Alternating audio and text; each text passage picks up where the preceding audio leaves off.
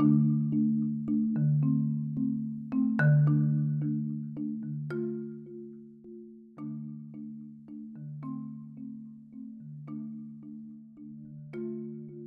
buenas tardes a todos, sean bienvenidos a un episodio más de este nuestro podcast, Una Segunda Opinión. El día de hoy hablaremos de la película Glass, la cual se estrenó en el año 2019 y que corrió a cargo de la dirección de Night Shyamalan y es originaria de Estados Unidos, la cual es de género suspenso, terror psicológico y es enlace de una trilogía Vemos que sus antecesoras fueron El Protegido, que salió en los años 90, Fragmentado, que salió dos años más antes aproximadamente, y que con esta historia. Para este análisis traigo a Andy, con quien haremos este análisis. Andy, ¿nos puedes decir de qué trata Glass? Hola Memo. Sí, mira, Glass es como la fusión eh, entre el protegido y fragmentado. Eh, el Haya, para esto creo que sí es un poco importante haber visto las dos películas anteriores para entender un poco mejor el contexto. Entonces, eh, el Haya está en un centro psiquiátrico mientras este David Dump se ha vuelto como un justiciero que decide qué personas están haciendo mal y él toma justicia por su propia mano, el cual él es ayudado por su hijo, que cree mucho en él. Eh, por otro lado, eh, Kevin Wendell Crumb y toda este espectro de personalidades que tiene, que es la horda, está suelto y busca como esta redención eh, y de la misma manera que en Fragmentados, secuestrando como niñas. Entonces en esta película podemos ver la fusión de estos tres personajes, eh, ya que David Dumb encuentra a, la horda y a Kevin y entonces los, los, encierran a los tres en un centro psiquiátrico después de que eh, David y la horda se, se encuentran en una pelea, lo cual hace cuestionarse a, a la horda él, porque es que David es tan fuerte. Entonces, después de esto hay una psiquiatra que es la que quiere hacer entender a los tres que tienen como delirios de grandeza y que no son superhéroes. Entonces, tienen distintas sesiones que hacen cuestionar sobre todo a David y a Kevin, bueno, a la horda más bien, si de verdad son superiores, si de verdad tienen poderes, si de verdad son más que un humano. Entonces, los hace cuestionarse esto, pero a ella no lo engaña, ¿no? Entonces, él crea como un plan para escapar del psiquiátrico y llevar a, la horda y a David a un espectáculo básicamente para que el mundo los conozca y para que vea los poderes que tienen. Y este es el plan que Elaya tiene para sacarlos a los dos, eh, que por una parte la horda está buscando justo esta, este sentido de justicia y así, y David está buscando que no lastimen a las demás personas, ¿no? Entonces, eh, justo cuando escapan del, psiquiátrico en el que están los tres, eh, hay una confrontación, no llegan al plan que tenía el Aya de, de que el mundo exterior los viera, pero sí hay una confrontación entre la horda, bueno, más bien entre la bestia y David Dump, que a mí me parece muy peculiar esto, pero bueno, luego lo hablamos. Y este, después de que existe esta confrontación, eh, se dan cuenta de que hacen caer en cuenta a la bestia que quien mató al padre de Kevin fue Ilaya cuando hizo que ese tren en el que iba David Dump hace muchos años se descarrilara y murieran todas las personas excepto David. Entonces la bestia ataca a Ilaya, pero también sigue peleando con David. Entonces, justo después de esto, la debilidad de David es el agua, como que el que él, el, ser ahogado es lo que lo debilita más. Entonces, lo avientan a un tanque de agua y lo ahogan. Y entonces para esto llega Casey, que es la chica a la que la horda dejó ir en la película de Fragmentado. Ya Casey a, a, hablar con Kevin y a que la bestia le ceda la luz a Kevin para que esté como más tranquilo y cese la violencia. Y justo cuando Casey está hablando con Kevin, que ya tomó la luz, le disparan en el abdomen y él entonces muere. Y entonces al final de esta película, los tres principales mueren, pero se descubre que la psiquiatra de verdad estaba como en una, organización y ella les explica que no es que ella quiera destruir a los villanos o a los superiores, simplemente no quieren que haya dioses, que haya enaltecimientos dentro de la sociedad. Entonces que por eso es que no los no pueden permitir que ellos sigan viviendo y mucho menos que, que salgan a la luz. Y que entonces el plan de ella era hacerlos creer que no eran como especiales que no tenían mm, poderes anormales, como no, eran más que un humano, pero su plan no funcionó y es por eso que al final eh, los tiene que matar para que no, no haya como, ajá, como este enaltecimiento hacia ellos. Pero a mí algo que me pareció muy peculiar y que creo que es importante resaltar es que cuando Elaya está muriendo y habla con su madre, le dice que esto no era como la culmine de un episodio especial en el que los superhéroes y villanos se juntaban, sino que era el inicio, que era la presentación de personajes. Y al final, como dentro del psiquiátrico habían cámaras, se graban todas las cosas asombrosas que hacían estos personajes dentro del psiquiátrico que un ser humano no podría como, eh, no sé, escalar por las paredes o aventar puertas de metal, cosas así. Y entonces Ilaya se, se encarga de que estos videos sean difundidos después de su muerte. Y vemos como las personas cercanas a ellos, que serían la madre de Ilaya, Casey y el hijo de David, pueden observar cómo es que la sociedad a fin de cuentas sí los conoce y se, se dan cuenta de los poderes que ellos tenían. Y básicamente de eso va un poco la película.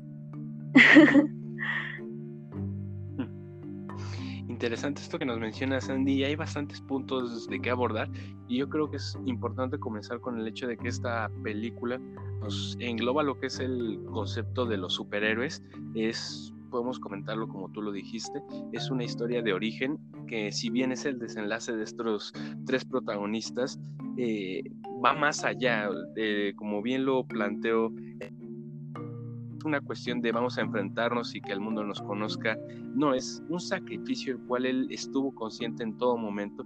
Su plan nunca fue que escapar, nunca fue eh, llegar a la torre que se estaba inaugurando, claro que no, él lo que tenía en mente es lograr grabar todas aquellas eh, escenas, momentos en donde se demostraran sus proezas de cada uno de ellos para que el mundo lo conociera.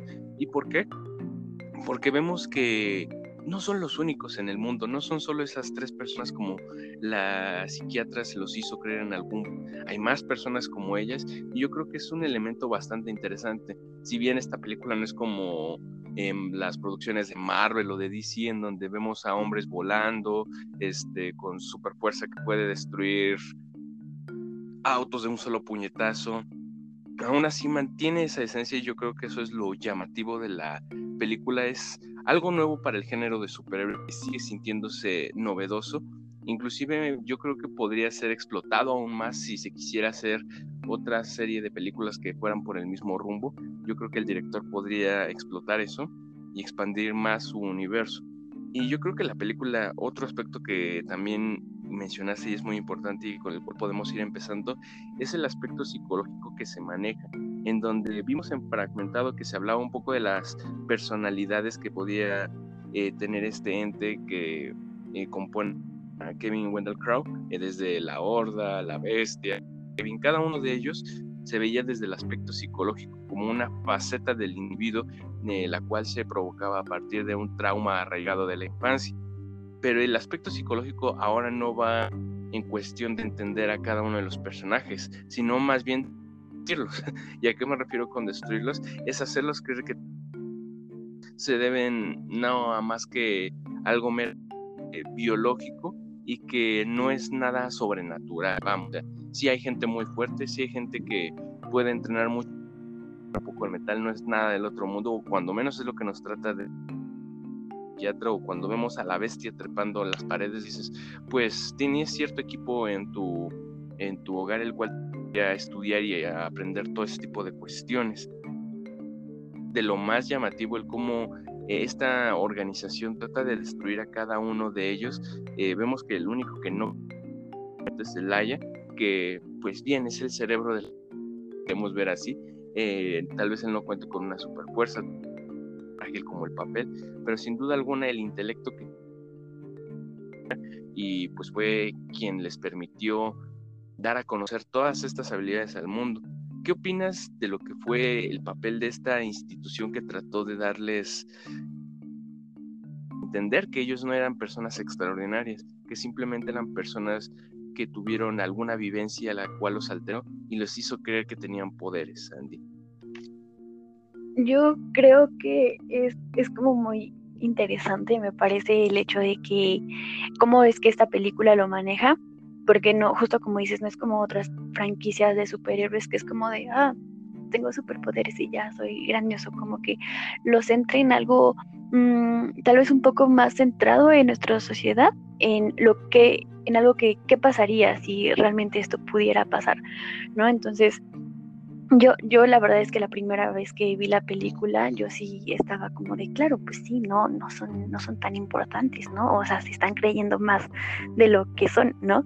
Entonces, cuando al final te dan este plot twist del cambio y de que la psiquiatra, pues, está intentando hacerlos negarse de lo fuertes o de lo diferentes que son a un ser humano normal, eh, creo que eh, es un tema que en distintas películas se ha tratado como que el ser humano por miedo a que los demás, a que otros seres que sean más fuertes o que tengan capacidades superiores y los sobrepase, siempre intenta como contenerlos. Entonces, creo que ese es el papel que juega esta como asociación, como el contener a las personas que tienen habilidades superiores a nosotros por el simple hecho de el miedo a qué podría pasar si sus poderes escalan. Eh, y creo que eso es lo que representa eh, esta asociación aquí, que siempre se va a tener como miedo al, a lo superior y que como ser humano nuestra naturaleza siempre es intentar frenarlo para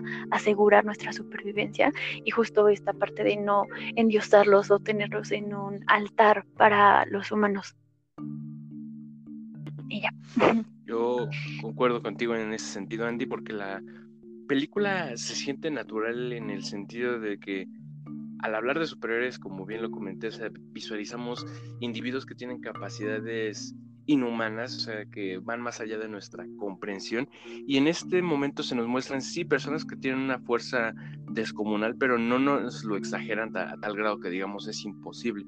Uno se puede llegar a plantear incluso la posibilidad de estos individuos, ya que pues son en constante cambio y que no nos hace pensar que ciertos individuos por factores genéticos, ambientales, puedan desarrollar habilidades que superan por algo a lo que viene siendo el humano promedio. Yo considero que es algo que no se puede ir descartando. Los genios han existido en la historia, así como pudo ser una persona con gran intelecto, con gran capacidad y percepción en ese sentido, qué tan lejano es, al igual que vemos a Kevin Wonder Crow, estas múltiples personalidades que, si bien no es como que una calca de lo que son los trastornos de personalidad múltiple, sin duda alguna nos trata esa, esa separación que se puede dar del individuo a partir de eventos traumáticos. Y más importante, esa cultura que es la bestia, qué tan lejano es el pensar que una persona pueda tener esa capacidad de fortaleza, más allá del entrenamiento, somos, como bien lo comenté, personas en constante cambio. Somos una especie que ha evolucionado en los últimos años a grandes pasos, desde el avance tecnológico incluso eh, en múltiples aspectos. Y yo creo que tiene un poco de relación, o yo lo que vienen siendo las cintas de los X-Men, en donde se nos habla factor genético, el cual es una alteración en tan solo un cromosoma, el cual te puede permitir tener esas diferencias de lo que es el humano promedio, por así decirlo, y que no es tan alejado. Y aún más porque no son poderes, como bien te lo dije, exagerados, son habilidades, como bien lo comentaron, la habilidad de este de percepción. Yo creo que es algo que tan alejado, si bien partió desde el aspecto de la percepción de cómo vemos a las personas, yo creo que sí es algo que se, no es tan eh, disperso de lo que es nuestra realidad, es algo que igual y si existe este tipo de individuos o incluso te hace pensar, no digo que sea un hecho, pero yo creo que eso es el, ¿no? El hecho de que nos manejan posibilidades algo tan descabellado y me gusta el cómo se amarran o toman referencia de los cómics eh, mostrándonos lo que vienen siendo eh, esos seres que tienen superpoderes, super habilidades, que existen tanto los buenos como los malos y me gustaría también preguntarte en, ese sentido, ¿consideras que en esta película hay buenos y malos? ¿Tú crees que Laia fue un villano, simplemente quiso dar a conocer su punto de vista, fue egoísta? Esta dualidad que tenía David diciendo yo soy vigilante, yo tengo que ayudar a la gente. ¿Qué opinas de todo ese aspecto? Es, es muy denso porque yo me acuerdo que cuando yo vi la película, al menos hasta la mitad, yo, mi personaje más odiado era Elaya, porque no sé, o sea, como que no, la manera en la que movía las piezas y movía como a las personas y así, como que yo decía, ¿por qué lo estás haciendo? O sea, no sé, no, no, no caía en cuenta de la acción que él representaba dentro de la película y para mí era como, como que me sobraba, ¿sabes?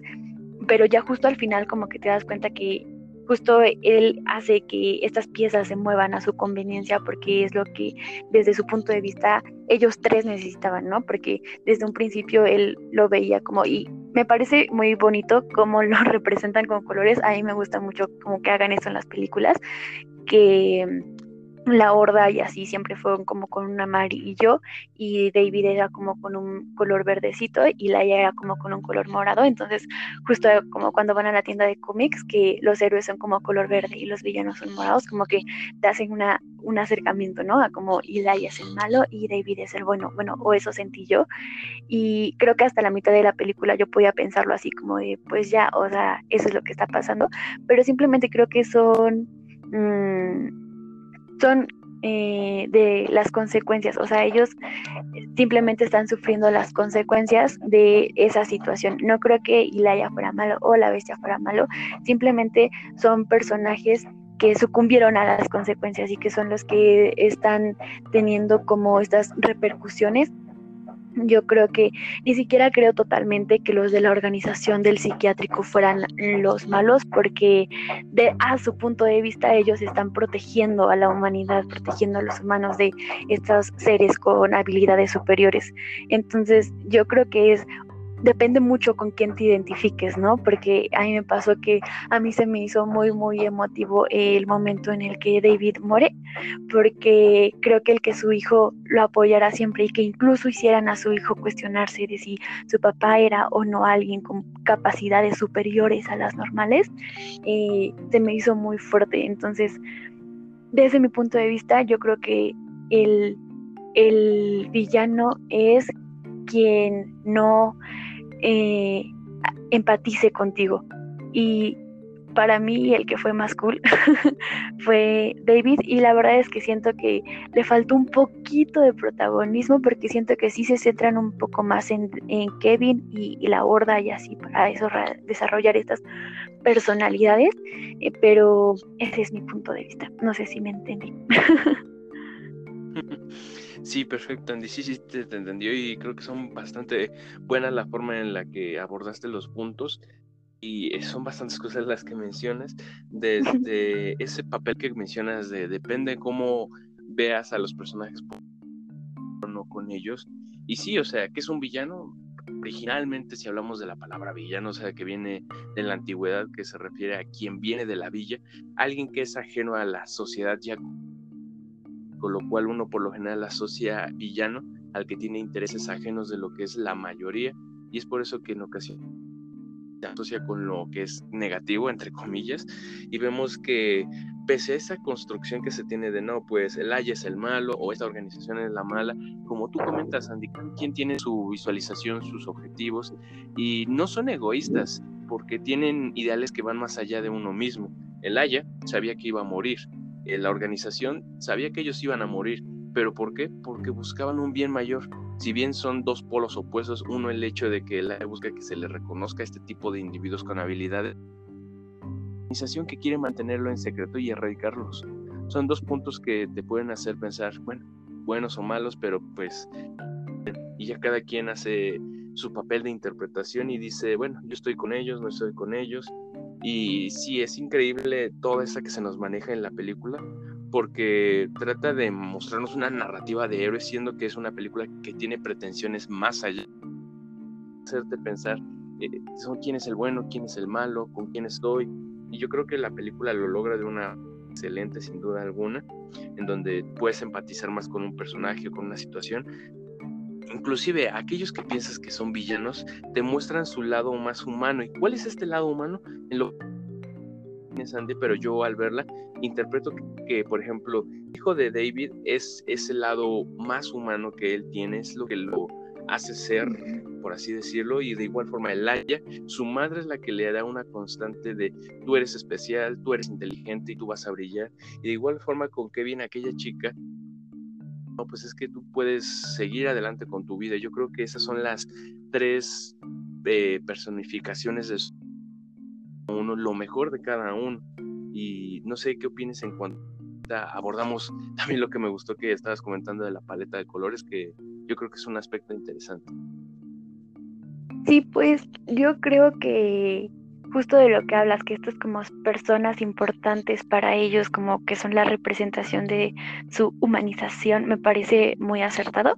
Eh, creo que es la manera en la que representan como la unión que tienen Kevin y Casey es me parece muy bonita porque creo que son, o sea, se empatizan entre ellos como él. Los dos hemos tenido un pasado difícil, hemos sido como abusados y violentados, entonces creo que este apoyo que le brinda Casey a Kevin es como un poco mm, el yo he vivido cosas igual y te puedo apoyar a que tú seas el que esté tomando la luz y que tú seas el que rija tu vida, además de todas estas personalidades que has creado para protegerte, ¿no?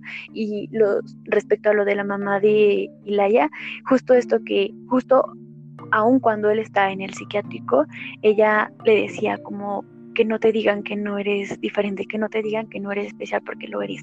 Y la, conexión que tiene David con su hijo y el apoyo que su hijo le da para justo hacer esta justicia, para tomar la justicia por sus manos, me parece como una complementación muy padre e hijo que, que a fin de cuentas te da un sentimiento de, no sé, se me hace como muy, muy bonito este complemento que ambos tienen al haber vivido justo experiencias tan fuertes como la pérdida de, bueno, de la esposa de David, la mamá de su hijo.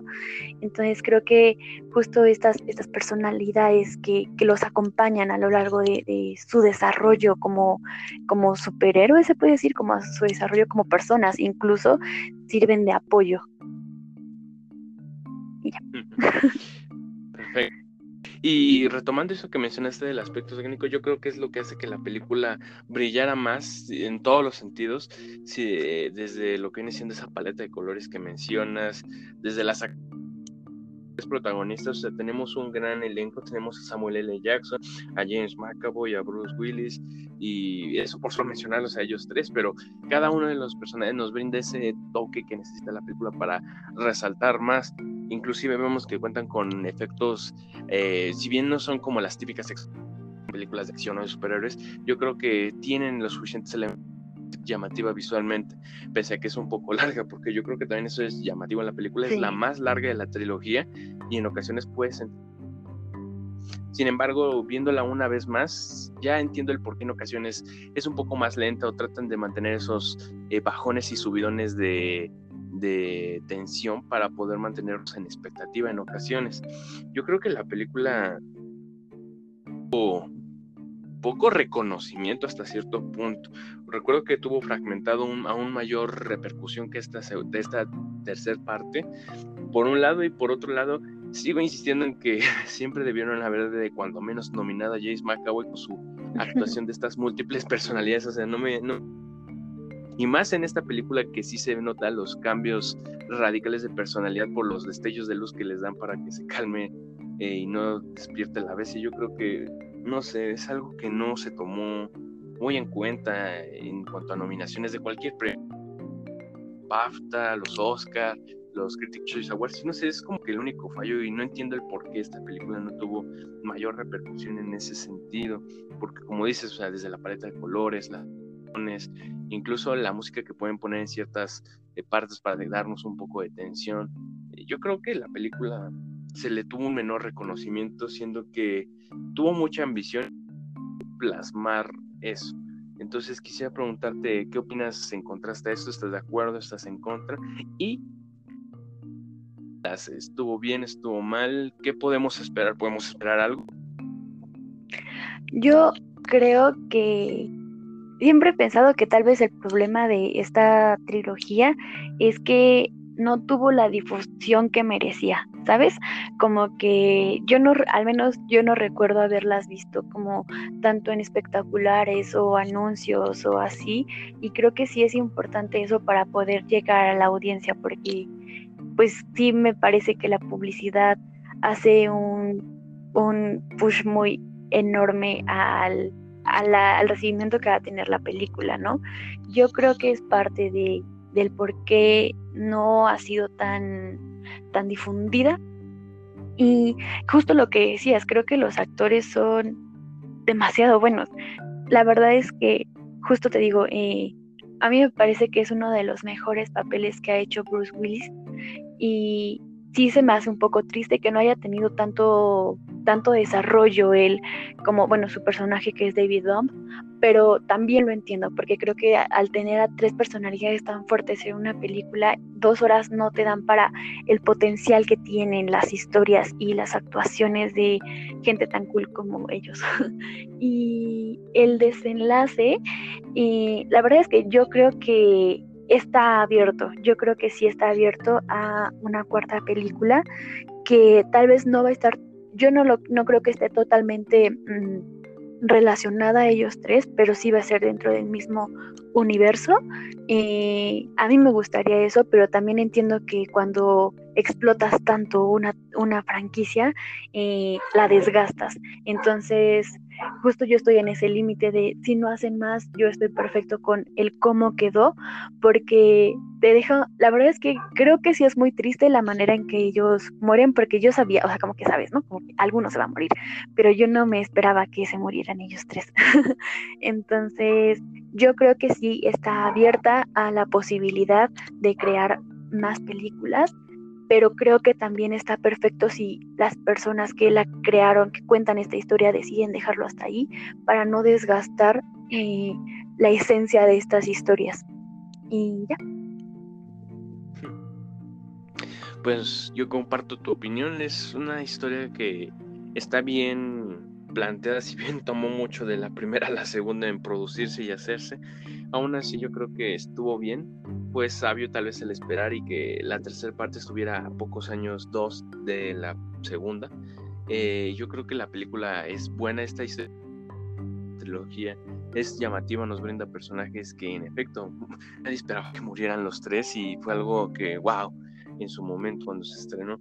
Y sin duda alguna, como el Aya lo comentó, esta no tienes que verlo como el desenlace de la historia, tienes que verla como el de todos los superhéroes que se vengan, todos los personajes que se puedan integrar. Entonces, lo podemos interpretar de cualquier forma, desde que está abierta tu imaginación, qué es lo que se nos puede introducir en el futuro, o tal vez sí, las productoras, el director se animen a entregarnos algo que como dices puede sentirse un poco ajeno, pero que tal vez tenga esos guiños a lo que viene siendo esta trilogía. Quién sabe, el tiempo y pues sí, sin duda alguna esa fue una de las problemáticas que tuvo la cinta, la difusión. Es, fueron películas bastante buenas porque, ojo, o sea, artísticamente es una película bastante completa desde personajes, el apartado técnico y que sí logró hacer lo suyo. Una lástima que no hubiera llegado a más gente, sin duda alguna. Pero bueno, yo creo que justo, perdón, justo te quería decir que también me parece que la banda sonora que utilizan es demasiado buena y creo que como que al momento de ver la película estás tan centrado como en la historia y en el qué va a pasar o así, que no, no a la primera o no creo que tan fácil eh, prestes atención como a las las melodías, bueno, las, lo que se toca justo como en los momentos de tensión o en los momentos como de incertidumbre o en los throwbacks que tienen como cada personaje, pero me parece que la banda sonora es muy buena, 10 de 10. y ya. Sí, yo comparto eso. Y sí, de hecho, la primera vez te enfocas más en lo que viene siendo lo que estás viendo en sí, los personajes. Ocurre pero sí, todo en general es algo que se puede mencionar y se puede aplaudir en cuanto a esta trilogía y más en concreto en este desenlace de la historia. Bueno, y para concluir, ¿me puedes decir a tú qué te parece en cuanto a lo que nos ofrece? ¿Qué calificación le podrías dar si quieres compararla con las otras dos o si quieres ver algo en relación a su género? ¿Qué calificación le darías? Yo en lo personal considero que posiblemente sí es la más en donde se abordan varios puntos y es la más fuerte en ese cual yo sí le daría una calificación de 9, aunque en lo personal me gusta más fragmentado, siento que es más, eh, no sé, me divierte, es más wow, ¿sabes? En lo personal, pero considero que sí, eh, artísticamente y narrativamente superior esta parte, con lo cual le doy ese 9. Pues a mí me gustan mucho las tres películas. Eh, creo que esta película por sí sola sí funciona, pero justo como te dije al principio, sí, sí te ayuda mucho haber visto las dos primeras para poder tener una idea y justo también tú poder empatizar con los personajes, porque si te presentan esta película sola, pues no te va a doler tanto la muerte de David o la muerte de Laia o la muerte de Kevin, ¿no? Que al fin de cuentas sí, sí es un momento muy emotivo después de que ya empatizaste con los personajes desde dos películas anteriores. Eh, yo creo que yo le daría un 8.9 que sube 9 porque justo porque me falta un poco más de desarrollo de cada uno pero no los voy a juzgar porque no, no veo una forma de hacerlo en tan poco tiempo con tanto potencial de historia no y, y ya porque aparte está muy bien hecha eh, tiene como bastantes te digo, me gusta mucho que jueguen como con estas cosas del color para representar a los personajes, la banda sonora es buena, la historia es, es buena, aunque te digo, tal vez me falta un poco de desarrollo de personaje de cada uno, o tal vez me sobró un poco de unos, menos de otros, pero creo que está equilibrada bastante bien para que funcione, entonces por eso le doy 8, 9, que sube 9 y ya. Perfecto, Andy. Y pues con esto estaríamos dando por cerrado este episodio de nuestro podcast Análisis. Eh, una película bastante interesante que les recomendamos si es que no la han visto. Y a su vez vean la trilogía, porque como dice Andy, eh, entenderán más a los personajes y ese desarrollo que tal vez fue muy ausente en esta última entrega podrán para cada uno de los personajes en estas precuelas. Sin más, nos despedimos de ustedes. Tengan un excelente día. Hasta la próxima.